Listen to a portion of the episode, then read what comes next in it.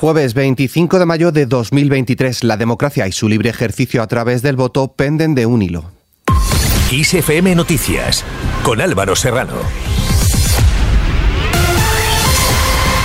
¿Qué tal? El ministro de Agricultura, Pesca y Alimentación, Luis Planas, ha afirmado que las sospechas de fraude electoral que se han conocido en los últimos días son casos concretos que están bajo investigación policial y judicial, afortunadamente limitadísimos. Pero lo cierto es que no paran de salir a la luz casos en los que el ejercicio de la democracia a través del voto está bajo sospecha en una batalla entre el PSOE y el Partido Popular. En este sentido, el secretario general del PSOE andaluz, Juan Espadas, ha pedido explicaciones al presidente de la Junta, Juanma Moreno, y al coordinador general del Partido Popular, Elías Bendodo, por el presunto fraude en el voto por correo de Villalba del Alcor en Huelva y de otro que dice van a denunciar en la provincia de Almería y que también afecta al Partido Popular. También el PSOE ha denunciado ante las autoridades varias supuestas irregularidades en el voto por correo ligadas al Partido Popular de Carboneras en Almería a partir de una grabación en la que el hermano de un candidato de la lista de los populares aseguraría que su alcaldable, Felipe Cayuela, estaría comprando votos por una cantidad de 100 euros.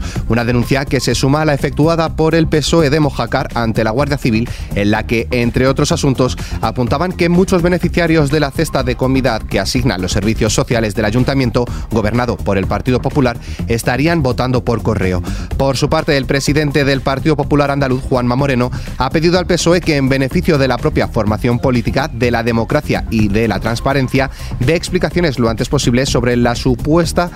compra de votos por correo en Mojácar y deje, dice, de embarrar el campo, ensuciar y poner el ventilador.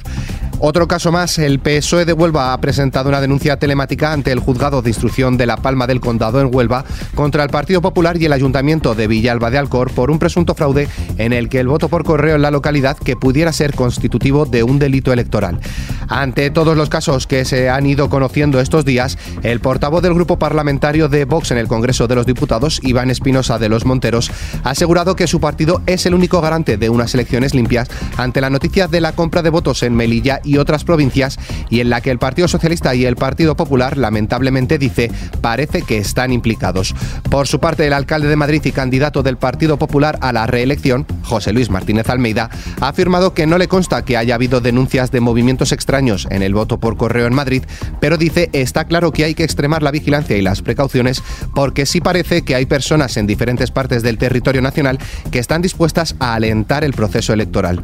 Cambiamos de asuntos. El juzgado de instrucción número 5 de Granada, encargado de la investigación del secuestro de la edil de Maracena, Vanessa Romero, ha elevado la causa al Tribunal Superior de Justicia de Andalucía al considerar que existen indicios sobre la posible participación en este hecho del exalcalde de la, de la localidad, Noel López, actual número 3 de la formación, debido a su condición de aforado como parlamentario andaluz. Por su parte, la alcaldesa de Maracena y candidata del PSOE a la reelección, Berta Linares, ha hecho hincapié en que ni ella ni el secretario de la organización del PSOE de Andalucía, Noel López, ni el concejal de urbanismo en este municipio están imputados en relación al secuestro de la también edil socialista Vanessa Romero y ha afeado el uso político deleznable que el Partido Popular hace de la justicia. Pasamos a hablar de economía. El precio medio de la electricidad en el mercado mayorista bajará mañana viernes un 13,61% al situarse en los 65,55 euros el megavatio hora frente a los 75,88 euros de este jueves.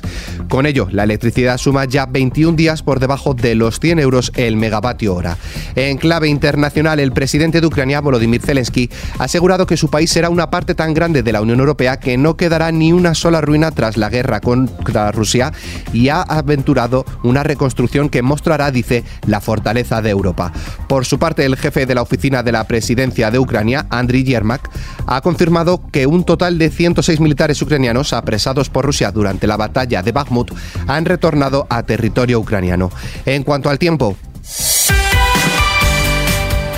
Mañana viernes se esperan cielos nubosos en buena parte del interior peninsular con chubascos y tormentas sobre todo en la zona centro, pudiendo ser localmente fuertes o persistentes en el entorno del sistema central, meseta sur y oeste de la meseta norte, así como durante la primera mitad del día en la mitad norte de la comunidad valenciana. Intervalos nubosos en el resto de la península y en ambos archipiélagos, sin descartar chubascos o tormentas de carácter más débil. En cuanto a las temperaturas, las máximas tenderán a los descensos en buena parte del interior peninsular y ascienden en en el Cantábrico Oriental. Las mínimas descenderán en el noroeste y ascienden en la mitad sur. Y en nuestra hoja cultural...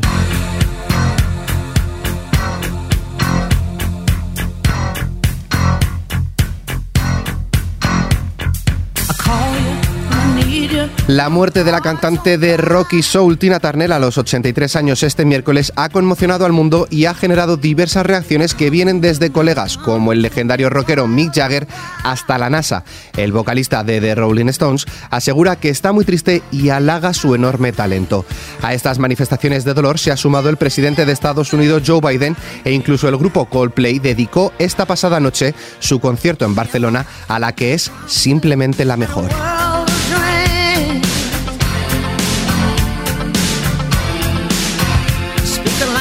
Uniéndonos a este homenaje nos despedimos, pero la información continúa puntual en los boletines de XFM y como siempre ampliada aquí en nuestro podcast XFM Noticias. Con Gustavo Luna en la realización, un saludo de Álvaro Serrano, que tengáis muy buen día.